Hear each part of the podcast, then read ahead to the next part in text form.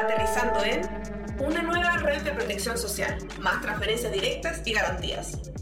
Construir un país en que todos tengamos la oportunidad de prosperar y que todos tengamos la garantía de una vida más digna requiere de una red de protección social potente.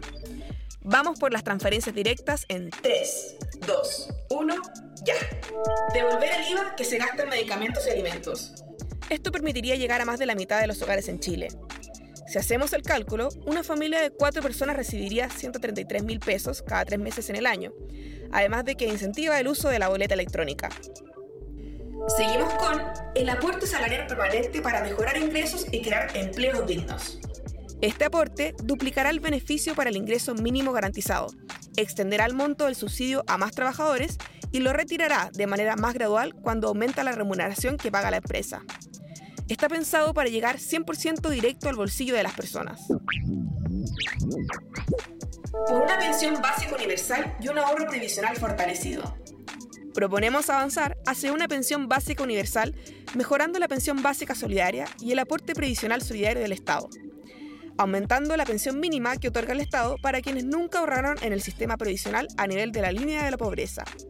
Todos quienes hayan ahorrado previsionalmente obtendrán un aporte previsional social de 177.000 sin descuento alguno si su pensión no alcanza el ingreso mínimo líquido.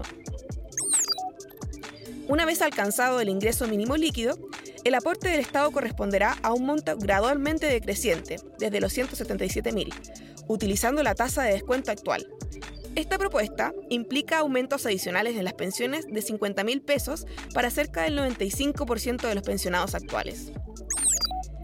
Ampliar la cobertura de la pensión mínima a todo chileno residente en extranjero permanente que cumple la edad de jubilación y un determinado número de años en el país, excepto para quienes tienen altos ingresos o patrimonios.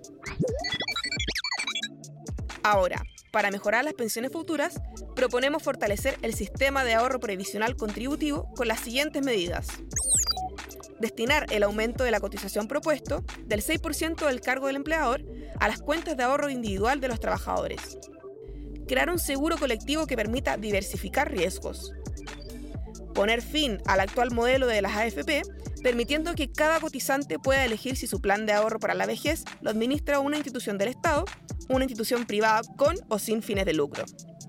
Crear una administradora estatal que compita en igualdad de condiciones, flexibilizar la regulación para facilitar la entrada de nuevos proveedores de servicios de ahorros para la vejez, flexibilizar la estructura de comisiones, permitir disponer de cierto monto de ahorro previsional para completar el pie necesario para adquirir una primera vivienda, con devolución posterior de fondos, permitir utilizar los fondos para gastos de salud catastróficos, y un ajuste gradual de los parámetros de retiro para que la edad de jubilación se adapte a los avances en salud y las expectativas de vida.